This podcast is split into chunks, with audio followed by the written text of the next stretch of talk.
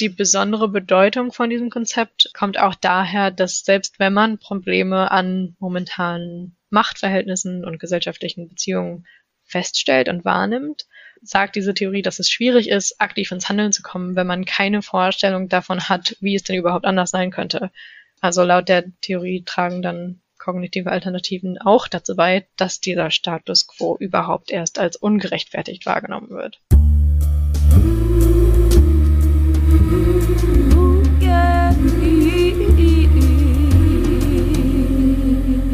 Hörst Geistreich, den gesellschaftsanalytischen Psychologie-Podcast. Hallo und herzlich willkommen im Geistreich, liebe HörerInnen. Ich bin Tine und ich freue mich sehr, euch heute zur 21. Folge zu begrüßen. Einmal euch zu begrüßen und einmal Annika zu begrüßen. Hallo Annika. Ja, hi. Annika ist unsere heutige Gästin, Annika Lutz genau genommen. Sie wird heute mit uns oder ich werde heute mit ihr über das Thema kognitive Alternativen sprechen. Was das genau ist, werdet ihr auf jeden Fall noch mitkriegen. Ein kleiner Disclaimer zum Anfang. Ähm, Annika und ich sind gut befreundet. Das wird man wahrscheinlich so ein bisschen raushören in der Art, wie wir miteinander reden. Wir sehen uns allerdings seltener, als wir gerne würden, denn während es bei mir hier schon halb neun Uhr abends ist, ist es bei dir, glaube ich, gerade halb zwölf, oder? Ja, genau. Annika sitzt nämlich in Kanada und da sind wir eigentlich schon beim Thema. Was hat dich eigentlich nach Kanada verschlagen und was möchtest du sonst so davon erzählen, was du so machst? Genau, ich bin Doktorandin in der Sozialpsychologie an der Simon Fraser University. Das ist in der Nähe von Vancouver in Kanada. Und ja, ich bin da auch für den Doktor hauptsächlich hingegangen und bin da jetzt Teil des äh, Sustainability, Identity und Social Change Labs. Das ist unter der Leitung von Dr. Michael Schmidt. Warum hast du dich denn gerade für dieses Lab entschieden? Also ähm, was macht denn dein Lehrstuhl besonders? Ja, ich finde es ziemlich spannend, dass wir hier aus sozialpsychologischer Perspektive darauf gucken, was Menschen dazu bewegt, sich für sozialen und ökologischen Wandel einzusetzen. Das heißt, wir schauen uns zum Beispiel an, inwiefern sich Menschen über Zugehörigkeiten zu sozialen Gruppen identifizieren und wie das dann umweltrelevantes Verhalten beeinflusst, also zum Beispiel Umweltaktivismus. Ja, und wie kommt es, dass ihr euch auf Aktivismus fokussiert und nicht auf so andere umweltrelevante Themen, wie jetzt zum Beispiel Konsum oder so? Ich glaube, da über die Bedeutung von Aktivismus und Engagement über Konsum hinaus hattet ihr ja, glaube ich, auch schon mal in der früheren Folge geredet. Gerade die letzte Folge eigentlich sogar, Folge 20, wer da nochmal reinhören will. Genau. Ja, genau, aber generell ist so der Ansatzpunkt, dass ja auch immer mehr Leute zu der Einsicht oder zu der Überzeugung kommen, ähm, dass tiefgreifender sozialer und ökologischer Wandel nötig ist, um den Klimawandel zumindest abzuschwächen. Und wir arbeiten so ein bisschen aus der Annahme heraus, dass Aktivismus halt dazu beitragen kann und dass da die Psychologie als Disziplin helfen kann, und sich zum Beispiel angucken kann oder ver verstehen kann, was Menschen zu Aktivismus bewegt und vielleicht auch gucken kann, wie man das so ein bisschen fördern kann. Okay.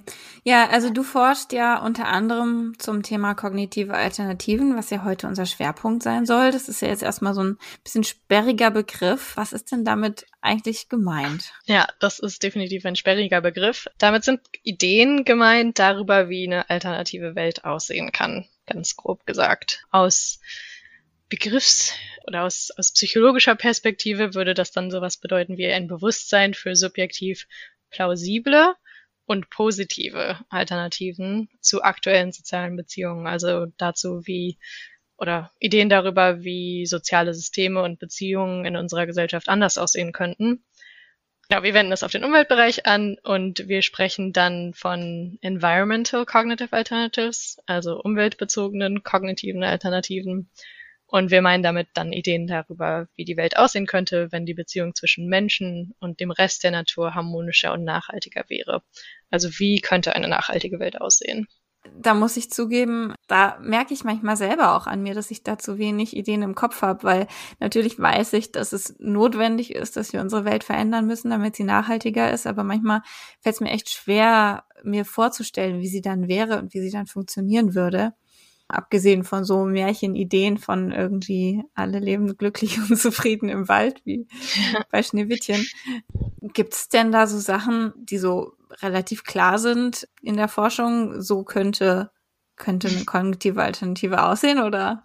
Ja, das ist eine sehr gute Frage, weil obwohl ich dazu forsche, muss ich dir da auch zustimmen. Ich finde, es ist sehr schwierig, sich das im Großen und Ganzen vorzustellen. Also das finde ich zumindest persönlich sehr schwierig, vor allem weil ja diese kognitiven Alternativen zum oder die umweltbezogenen kognitiven Alternativen, zu denen wir forschen, oft auch Beziehungen zwischen Menschen beinhalten oder zwischen mhm. menschlichen Gruppen beinhalten. Ähm, also zum Beispiel Alternativen zu wie UmweltschützerInnen und Unternehmen für fossile Brennstoffe sich gerade zueinander verhalten oder auch so ganz klassische Machtalternativen. Und mhm. ich finde, sobald man dann anfängt, darüber nachzudenken, wird das alles sehr groß. Wenn man dann auch noch aus so einer Annahme kommt, dass in gewissem Ausmaß zumindest Systemwandel notwendig ist, um den Klimawandel abzuschwächen, dann wird das Ganze immer direkt sehr groß, finde ich. Und mhm. es ist mhm. schwierig, sich dann vor allem noch zu überlegen, wie dann plausible Alternativen auch aussehen könnten, weil ich stimme dir da voll zu, man findet sich dann schnell in so einem unrealistischen Utopie-Denken wieder, was auch irgendwie seine Berechtigung hat, aber ja nicht unbedingt in diesem Begriff eingeschlossen ist. Mhm lange Rede, kurzer Sinn, kann ich dir da aus Forschungsperspektive auch keine super Utopie bieten oder keine mhm. äh, zusammenfassende Vision darüber, wie die Gesellschaft aussehen könnte. Ich habe mir versucht, ein bisschen was anzulesen. Es gibt interessante oh, cool. Bücher mhm. dazu. Das, was ich jetzt gerade gelesen habe, nennt sich Zukunft für alle. Eine Zukunft für 2048, gerecht ökologisch machbar, was ich mhm. ziemlich spannend fand. Das ist auch umsonst verfügbar. Also man kann sich das als PDF einfach umsonst runterladen. Und da fand ich spannend, weil die da versucht haben, so eine allumfassende Vision einer Gesellschaft oder eines Deutschlands aufzuzeigen. Und da auch sehr viel auf dieses ja, Soziale irgendwie eingegangen sind und halt nicht nur die grüne, ökologische, nachhaltige Seite beschrieben haben. Und ja, das kann ich als Lesetipp empfehlen. Aber mhm. was sind denn so deine Ideen in einzelnen Bereichen dazu. Hm. Also vielleicht erstmal nochmal ganz kurz zu diesem Zukunft für alle. Erstens werden wir euch natürlich den Link mit in die Show Notes packen. Und zweitens war ich von dem Projekt mal auf einem Kongress, als noch alles online war während Corona. Es war ein ziemlich cooler Online-Kongress und mich hat da die Eröffnungsrede von Bini Adamjak ziemlich bewegt irgendwie weil Bini gesagt hat, dass ja oft in so Superheldinnenfilmen die Story so geht, irgendwie kommt ein Bösewicht, der macht die Welt kaputt und dann kommt der die Superheldin und macht alles wieder wie vorher. Und dann ist es das Happy End. Und irgendwie ist es ja total weird, dass der Status quo eben das Happy End sein soll. Und die Idee ist eben, ja, was wäre denn, wenn die Welt nicht mehr ist wie vorher? Wenn wir jetzt mal in so einem übertragenen Sinne den Klimawandel als den Bösewicht sehen und das ist dann eben nicht alles wie vorher, sondern vielleicht sogar schöner.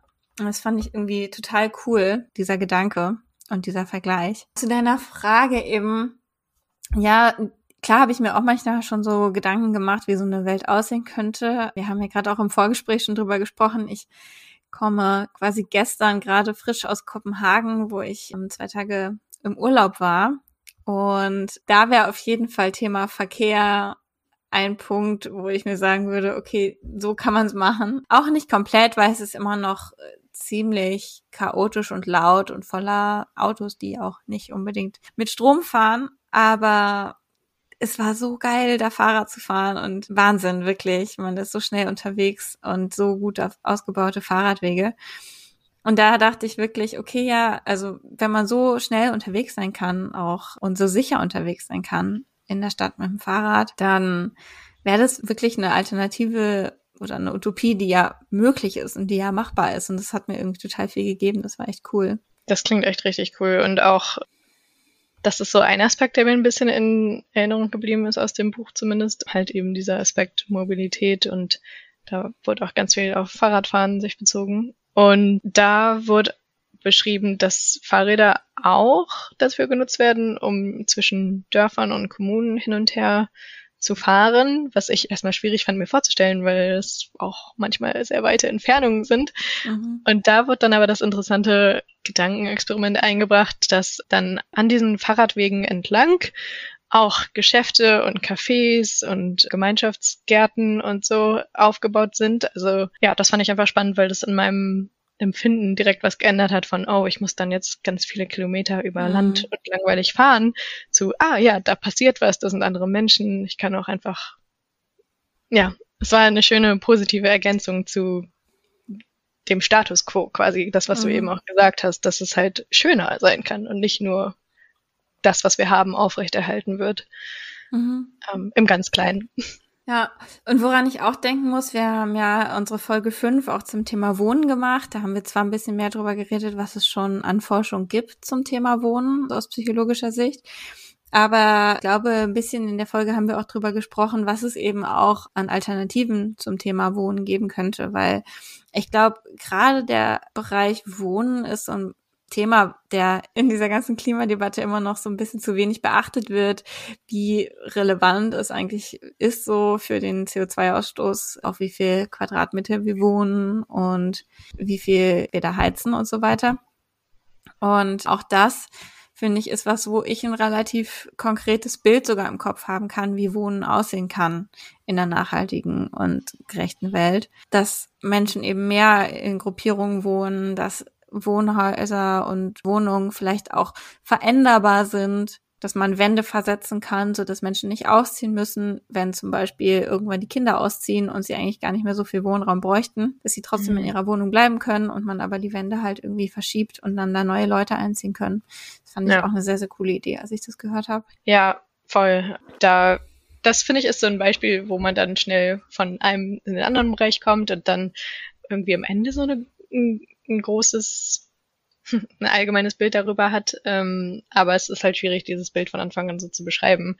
Weil was du mit Wohnen jetzt schon gesagt hast, lässt mich auch direkt an die Verteilung von Sorgearbeit denken. Ich weiß, mhm. das ist auch ein Thema, was dir ja am Herzen liegt. Oh ja. Ähm, und wenn man eher oder Städte und Kommunen so organisiert, dass es leichter ist, gemeinschaftlich zu wohnen und dass Nachbarschaftsstrukturen auch irgendwie gefördert werden, dass die Leute sich in Nachbarschaften kennen, ähm, da viel Raum für Austausch und für Miteinander und Solidarität ist, dann wird auch Sorgearbeit, und das ist auch was, was auch in diesem Buch viel beschrieben ist, dann wird auch Sorgearbeit auf mehrere Schultern verteilt.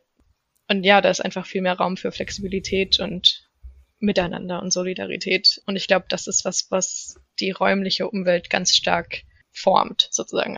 Die gebaute Umwelt beeinflusst ganz stark, inwiefern ah, und wie weit wir uns sozial organisieren können. Ja, auf jeden Fall. Mhm. Ja, und da sind wir auch schon wieder direkt beim Thema Arbeit, ne? Also, du hast jetzt über Sorgearbeit geredet. Wahrscheinlich wird vielen unserer HörerInnen nicht neu sein, dass äh, Sorgearbeit total wichtig ist, genauso wichtig wie Lohnarbeit. Also es gibt natürlich auch bezahlte Sorgearbeit. Aber ich finde, das ist auch was, was man irgendwie mitdenken kann. So wie arbeiten wir eigentlich in so einer alternativen Zukunft? Wie viel arbeiten wir natürlich? Das ist ja einerseits die Frage, wie teilen wir unsere Arbeit auf? Wo arbeiten wir? Wie kommen wir zur Arbeit? Gerade wenn man jetzt daran denkt, dass wir einen krassen demografischen Wandel haben, gerade in Deutschland. Ich weiß nicht, wie viel man davon bei euch in Kanada mitkriegt, aber wie viel Fachkräftemangel hier ist, dass letztendlich wirklich Betriebe teilweise schli fast schließen müssen oder ja von der Schließung bedroht sind. Hier in Berlin hat irgendwie ganz oft Gastronomie ist einen Tag weniger die Woche auf, weil sie einfach nicht mehr Personal haben oder so. Da merkt man ja irgendwie, Arbeit muss sich verändern, einfach schon, weil wir die Leute nicht mehr haben. Und da kann man das ja vielleicht irgendwie, finde ich, auch so als so eine Chance nutzen, Arbeit irgendwie auch neu zu denken. Und wenn wir jetzt sowieso unsere Arbeitswelt ändern müssen, dann am besten auch direkt nachhaltig. Ja, total. Und ich finde, das ist auch wieder ein ganz starkes Beispiel dafür, wie eine veränderte Welt oder Zukunft ganz positiv sein kann, weil, ja, ich möchte jetzt natürlich nicht generalisieren, aber ich glaube, viele Leute fänden es nicht so schlecht, ein bisschen weniger erwerbstätig zu arbeiten. Ja, das ähm, kann ich mir gut vorstellen. Also es ist natürlich jedem selber überlassen. Und in einer positiven, alternativen Zukunft könnte das auch jeder immer noch selber bestimmen. Wenn man mehr mhm. arbeiten möchte, kann man das natürlich machen. Aber dieser Zwang zu einer hohen Stundenanzahl pro Woche Erwerbstätigkeit dieser Zwang wäre halt dann nicht mehr da und man müsste nicht mehr unbedingt so viel, zumindest nicht mehr so viel arbeiten, um sich eine Existenz zu sichern und um einfach nur zu überleben, um Essen zu kaufen und um irgendwo wohnen zu können. Da gibt es vielleicht gar nicht so viele Menschen, die das so schlecht finden. Ja, kann ich mir auch gut vorstellen. Also die ähm, Stimmen, die hier in den Zeitungen wieder abgedruckt werden, sind natürlich dann irgendwie von den Chefs irgendwelcher Industrieverbände. Die sind der Meinung, alle Leute sollten viel mehr arbeiten. Aber ich glaube ehrlich gesagt nicht, dass die unbedingt dem Großteil der Bevölkerung entsprechen. Mhm. Ich kann mir vorstellen, dass aber viele Leute dem zustimmen, eben weil sie keine Idee haben, wie es anders sein könnte, weil sie eben sehen, wie viel Arbeit gemacht werden muss. Und es ist ja auch so, es muss ja auch wahnsinnig viel Arbeit gemacht werden, gerade wenn wir an eine Transformation denken. Ja. Wie viel Windräder hier gebaut werden müssen, wie viele Häuser hier gedämmt werden müssen, wie viele Fahrradwege gebaut werden müssen. Wahnsinn. Also es ist ja auch einfach krass viel Arbeit, die da auf uns zukommt. Es wäre schön, wenn an, am Ende wenigstens stehen würde, dass es uns allen besser geht und wir vielleicht ein bisschen weniger arbeiten müssen. Ja, was, wo wir jetzt, glaube ich, noch nicht so viel gesprochen haben, ist halt der grüne Aspekt. Und ich glaube, das ist was, ja, da kann ich vielleicht ein bisschen erzählen davon, was sich so die Teilnehmenden in unseren Studien häufig vorstellen, weil wir die häufig dazu auffordern, sich eine nachhaltige Welt vorzustellen. Und da kommen dann so Antworten wie, natürlich weniger Umweltverschmutzung, kein Müll, saubere Luft, saubere Gewässer und Meere, mehr Naturschutzgebiete, mehr Bäume, auch grüne Bereiche in Städten. Ja, sowas halt alles. Und ich finde, das ist was, wie du schon gesagt hast, wenn man an soziale Veränderungen denkt, gibt es häufig Gegenstimmen. Aber ich glaube, mit so einer grünen Zukunft kann man trotzdem viele Leute abholen. Also mhm dass Städte irgendwie ein angenehmeres äh, Klima haben, viele Bäume und viele Pflanzen sind und sich die Luft irgendwie schön und sauber anfühlt. Ich glaube, da gibt es ganz wenig Menschen, die das irgendwie negativ bewerten. Und das ist aber auch was, was ich mir persönlich zumindest besser klar vorstellen kann. Ich weiß nicht, wie dir das da geht. Ja, das hat auch sehr lange gedauert. Also, ist ganz witzig. Ich bin ja auch in einer Großstadt in Berlin aufgewachsen und ich kenne es halt nicht anders, als dass es überall wahnsinnig viele Autos gibt. Irgendwie hat mich das auch früher nicht so gestört. Das war halt so. Und ich weiß aber, dass meine Mutter, die selbst nicht in Berlin aufgewachsen ist, äh, sich immer total aufregt darüber, wie viele Autos überall sind. Und ich habe das ganz lange irgendwie nicht verstanden. Ich dachte, mein Gott, hier sind halt Autos, so äh, ist halt eine Großstadt, was erwartest du? Und irgendwie habe ich dann, glaube ich, auch dadurch, dass ich angefangen habe, mich mit so kognitiven Alternativen zu beschäftigen, erst die Idee bekommen, Moment, also die müssten hier alle gar nicht sein und dann wäre es viel ruhiger, die Luft wäre besser, wir hätten mehr Platz. Klingt das natürlich irgendwie so wie eine absolut klischeehafte Ökoperspektive, aber ist es vor allem der Lärm, der mich nervt. Ja, ich wollte auch gerade sagen, für mich persönlich ist das gerade ein ganz starkes Thema die Wohnung, in der ich hier in Kanada wohne, wie man vielleicht auch manchmal im Hintergrund hört, ist ziemlich laut. Da gibt's eine Schnellstraße, die direkt nebendran ist und es ist schon anders. Mhm. es ist schon anstrengend auch einfach. Und da bin ich voll bei dir.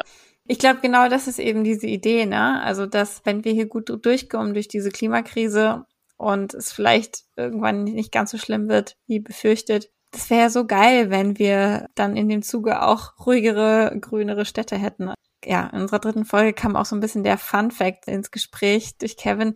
Der hat gesagt, es gibt Studien, die zeigen, dass Menschen weniger Antidepressiva brauchen, wenn ein einziger Baum in deren Nähe steht. Also es ist so krass. Hört gerne nochmal rein in Folge drei. Wo du jetzt ja auch gerade schon von euren vorherigen Folgen redest. Ja, dann fällt mir die Folge zu Einsamkeit ein und da speziell Einsamkeit im Alter. Das ist, glaube ich, auch was, was viel mit bewusster Umstrukturierung von Städten und Kommunen abgeschwächt werden kann. Also und auch mhm. dann in dem gleichen Zug Barrierefreiheit. Also dass man einfach die gebaute Umwelt so, also ich sage jetzt einfach, es ist bestimmt nicht einfach, aber dass man die gebaute Umwelt so strukturiert, dass Barrieren abgebaut werden für Menschen mit Behinderungen oder für Menschen, die ähm, schon ein bisschen älter sind und denen es vielleicht ein bisschen schwerer fällt, am sozialen Leben teilzunehmen. Ich finde, das sind auch für mich persönlich sehr positiv besetzte Vorstellungen.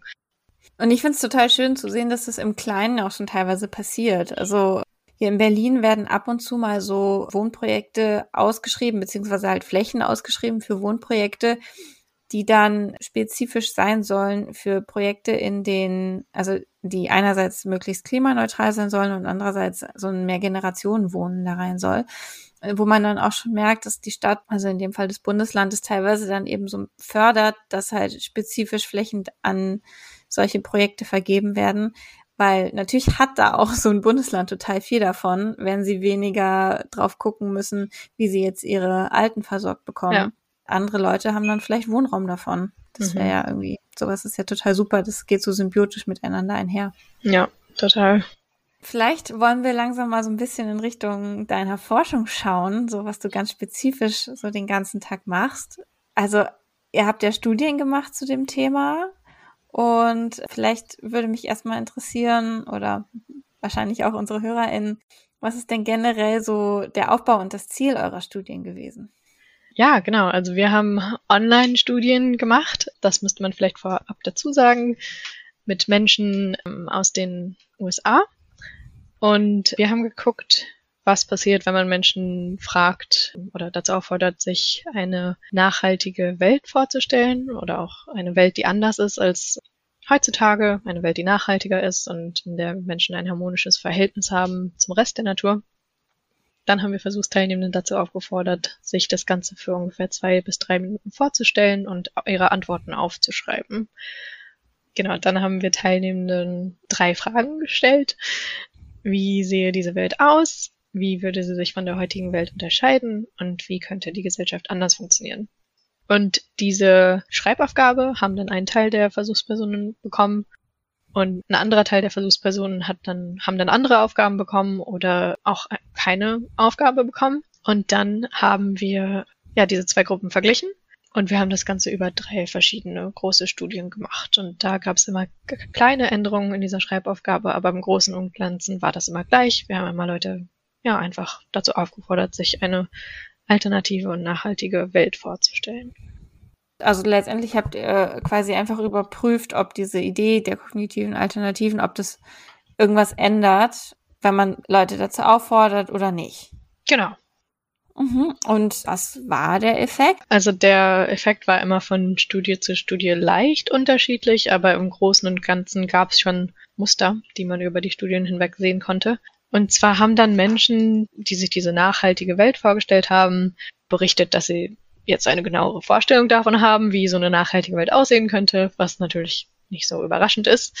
Aber sie haben auch berichtet, dass sie eine höhere Identifikation mit Umweltaktivistinnen spüren. Mhm. Also in so Fragen wie, ich fühle mich Umweltaktivistinnen sehr verbunden, haben die dann höhere Werte erzielt als die Vergleichsgruppen.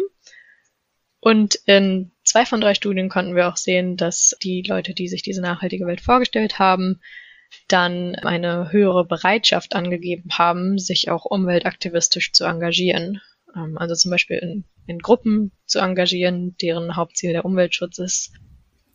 Das dritte Ergebnis, was wir gefunden haben, sind dann erste Anhaltspunkte dafür, dass diese Schreibaufgabe dazu führt, dass Menschen Projekte zum Ausbau der Infrastruktur für fossile Brennstoffe mehr ablehnen. Also wir haben in den USA spezifisch ja nach Zustimmung oder Ablehnung von drei Projekten für fossile Brennstoffe gefragt. Wir haben einmal nach Unterstützung zu dem Fossil Fuel Non-Proliferation Treaty gefragt, also des Vertrags über die Nichtverbreitung fossiler Brennstoffe. Mhm. Das ist eine real existierende Initiative. Und wir haben auch nach Opposition gegen die Mountain Valley Pipeline gefragt. Das ist eine im Bau befindliche Erdgaspipeline in Virginia und West Virginia. Und auch nach Opposition gegen das Willow Project. Das ist ein geplantes Ölbohrprojekt in Alaska. Und da haben wir auch erste Anhaltspunkte dafür gefunden, dass diese Schreibaufgabe über eine nachhaltige Welt dazu führt, dass die Menschen diese Projekte mehr ablehnen oder diesem Vertrag mehr zustimmen, sozusagen. Das finde ich total crazy, irgendwie, dass so eine kleine Aufgabe da wirklich die Meinung verändert, also dass das messbar ist. Ja, auf jeden Fall. Ja, genau, dazu muss man sich auch noch bewusst machen, dass wir die Versuchspersonen ja nur gefragt haben, sich das Ganze für zwei bis drei Minuten vorzustellen. Und dass mhm. das schon kleine, aber messbare Veränderungen herbeiführt, ist ja ziemlich interessant. Klar, man weiß mhm. jetzt nicht, wie lange diese Veränderungen anhalten. Wir haben das immer direkt nach der Aufgabe gefragt. Mhm. Aber ja, auf jeden Fall spannende erste Anhaltspunkte. Weiß man irgendwas darüber, was das für Versuchspersonen waren? Also vor allem in Bezug, wie deren Einstellung vielleicht vorher war. Weiß man da irgendwas drüber?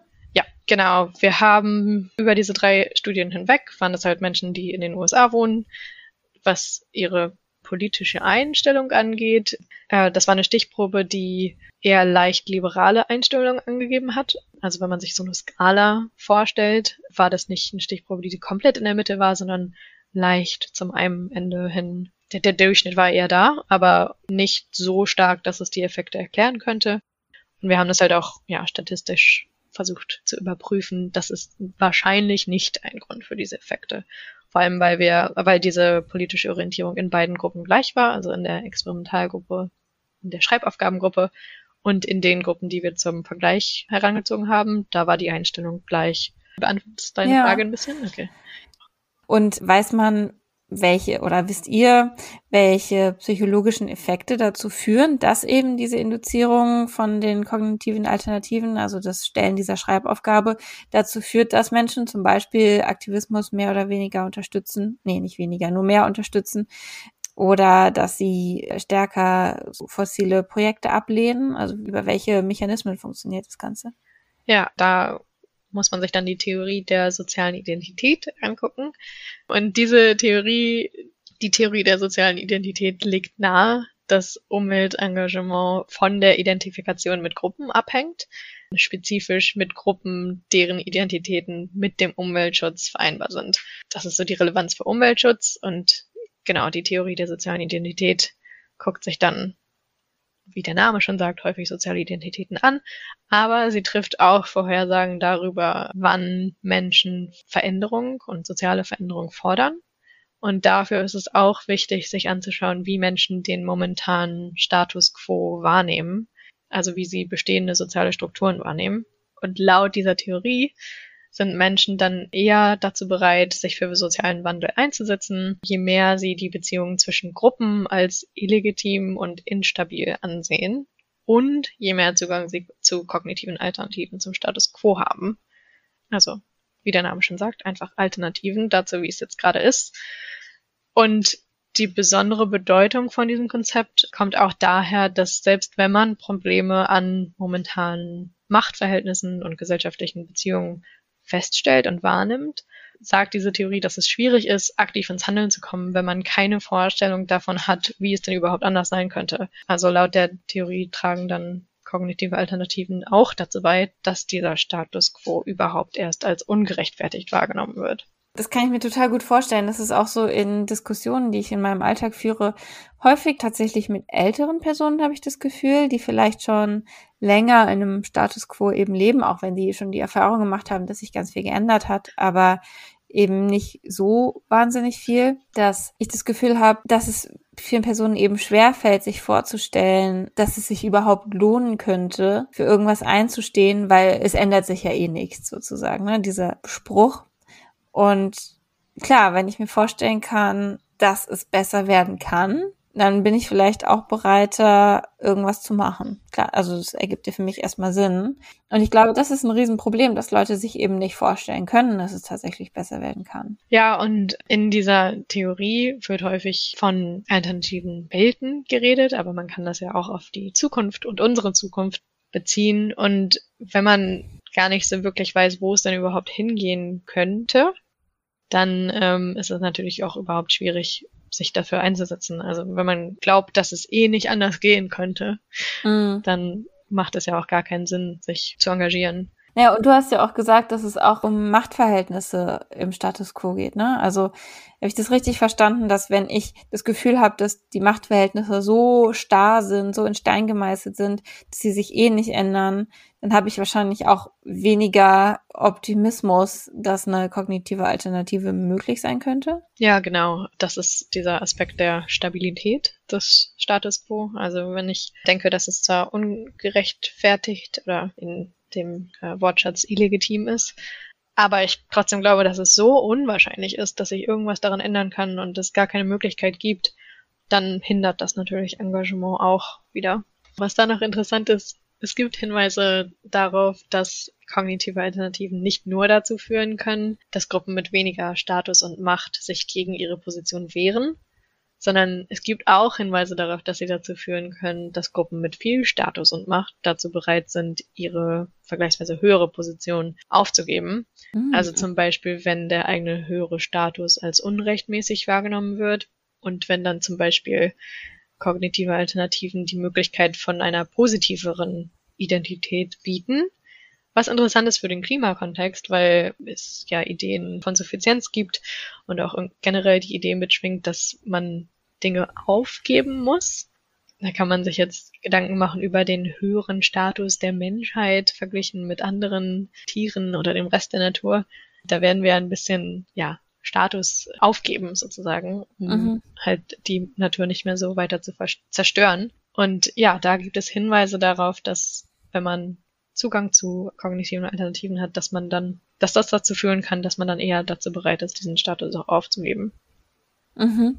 Okay, du hast jetzt gerade gesprochen von der Status der Menschheit gegenüber dem Status von Tieren oder so weiter, aber das müsste ja auch übertragbar sein auf innerhalb der Menschen, oder? Also das jetzt Menschen, die zum Beispiel in Industrienationen leben und gerade in Bezug auf die Klimakrise einen anderen Status haben, weil sie mehr konsumieren und so weiter und auch eben viel profitiert haben in der Vergangenheit von Industrialisierung dass die dann auch motivierter sind, etwas an diesem höheren Status zu ändern, wenn sie eine Idee im Kopf haben, dass es auch anders sein könnte.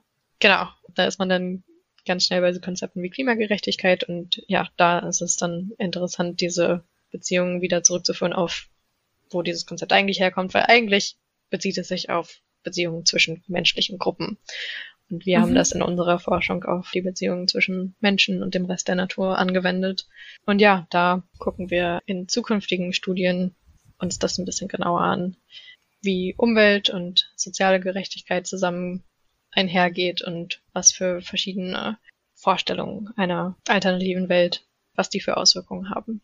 Ja, okay, vielen Dank erstmal für die Zusammenfassung von deinen Forschungsergebnissen. Und jetzt wäre ja so ein bisschen die Frage, was wir hier immer im Podcast machen, dass wir am Ende nochmal so einen Blog einlegen, wo wir schauen, was heißt das denn jetzt eigentlich? Gerade heute, wo wir so viel über Utopien auch sprechen, äh, über die Veränderung vom Status quo, wäre ja auch die Frage, also diese Forschungsergebnisse, die du erzielt hast oder die ihr erzielt habt, was würde das denn eigentlich bedeuten für eine Veränderung unserer Gesellschaft?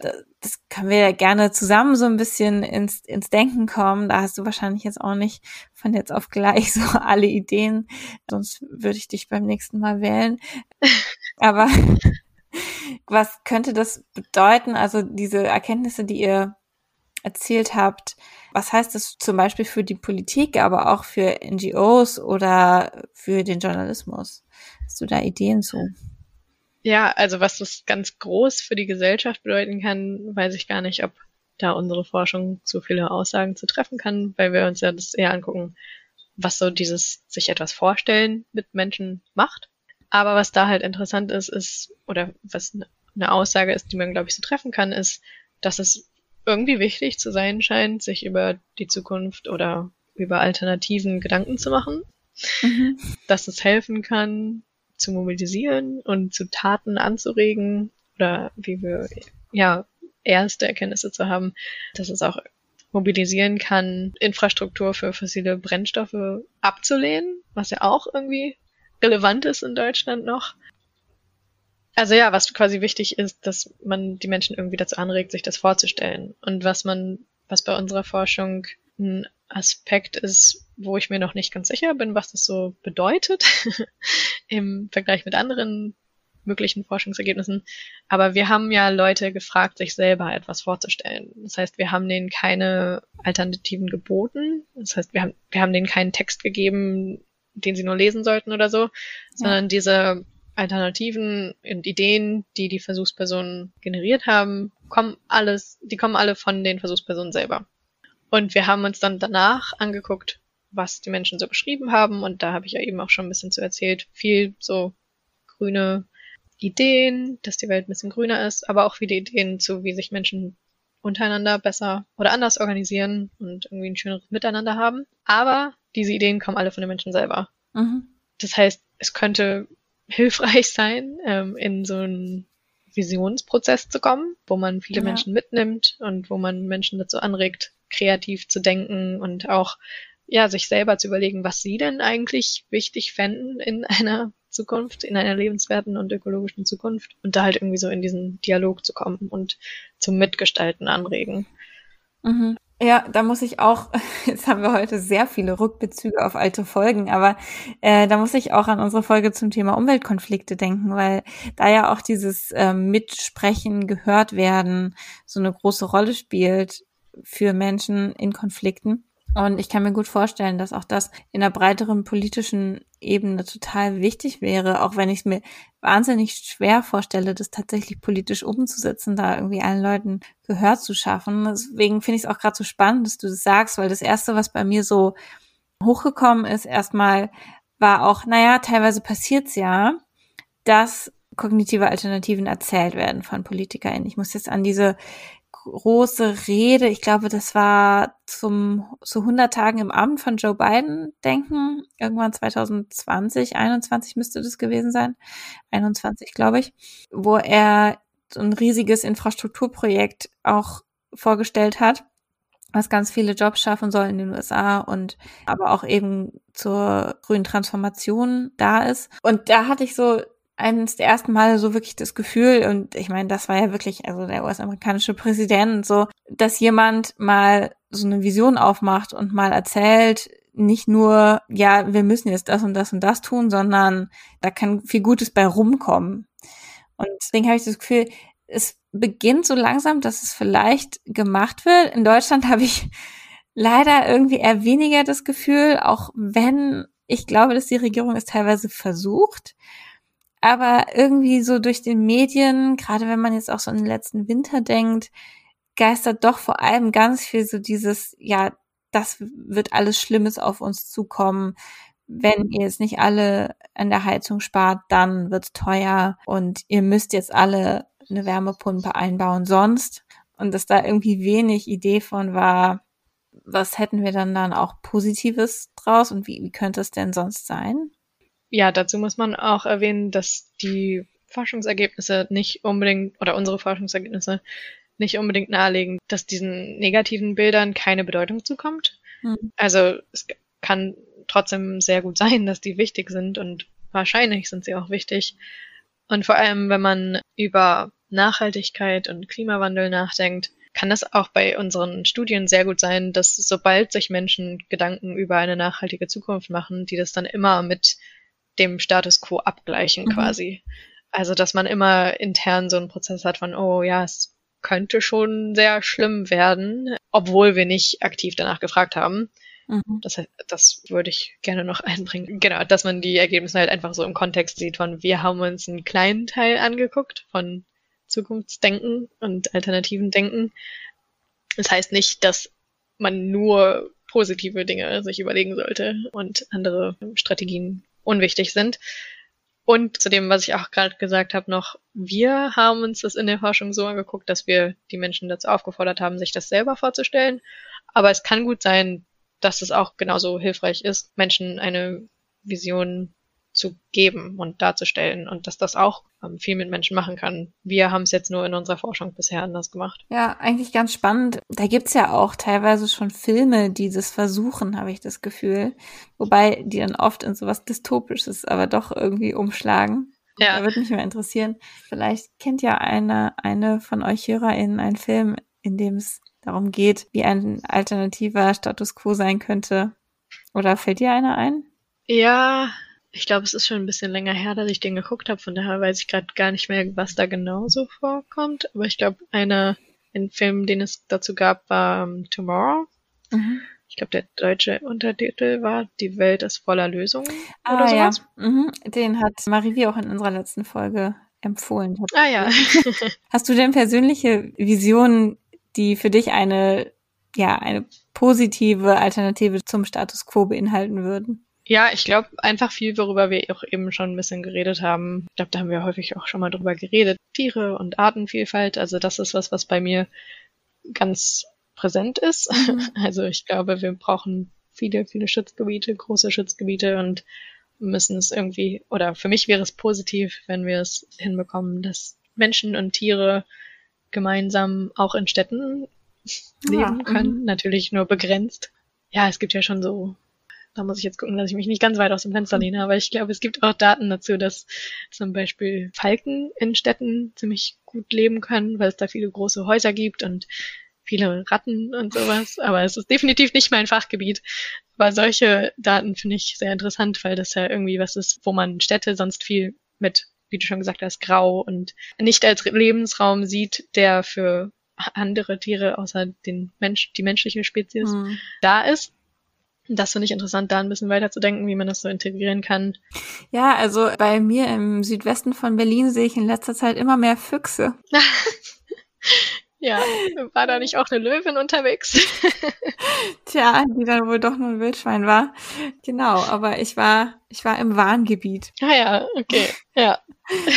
Gut, so sehr, so intensiv muss es dann nicht sein. Ich brauche nicht unbedingt Löwen, die in Städten rumlaufen, aber ja, einfach so ein bisschen mehr Raum für Natur mhm. auch innerhalb von Städten schaffen, fände ich sehr positiv. Ja, kann ich sehr nachfühlen, muss ich sagen. Ja. Liebe Annika, gibt es noch irgendwas, was du gerne loswerden möchtest, was auf jeden Fall noch Teil dieser Podcast-Folge sein soll? Nee, ich glaube nicht. War sehr schön mit dir darüber nachzudenken und ja, auch mal ein bisschen zu brainstormen und zu überlegen, wie das alles so, was das alles so für konkrete Bedeutung für das echte Leben hat. Von daher danke für die Möglichkeit dazu. Ja, vielen Dank dir, dass du bei uns zu Gast warst. Das war auf jeden Fall eine Folge, die mir schon sehr lange am Herzen lag, dass die irgendwann mal stattfindet. Und ich freue mich sehr, dass es jetzt soweit ist. Und ja, die stellt auch tatsächlich den Auftakt dar für ein paar mehr Folgen, die so ein bisschen in Richtung Utopien gehen sollen, die wir im Team noch machen werden. Und das fand ich, passt dann total gut, dass wir hiermit so ein bisschen anfangen. Vielen, vielen Dank, dass du da warst. Und an alle Hörenden natürlich wie immer, empfehlt uns gerne weiter an alle möglichen Leute in eurem Umfeld. Dann das ist das größte Lob, was wir bekommen können. Wenn wir sehen, dass unsere Streaming-Zahlen nach oben gehen, freuen wir uns immer sehr. Wenn ihr Kommentare, Fragen, Folgenvorschläge Gastvorschläge, was auch immer habt, schreibt uns. Unsere E-Mail-Adresse steht in den Show Notes. Folgt uns auf Instagram. Und ansonsten wünschen wir euch eine wunderschöne Zeit bis zur nächsten Folge. Und dir, Annika, vielen Dank. Bis rüber nach Vancouver. ja, danke schön. Dir auch. Liebe Grüße zurück. Tschüss. Tschüss.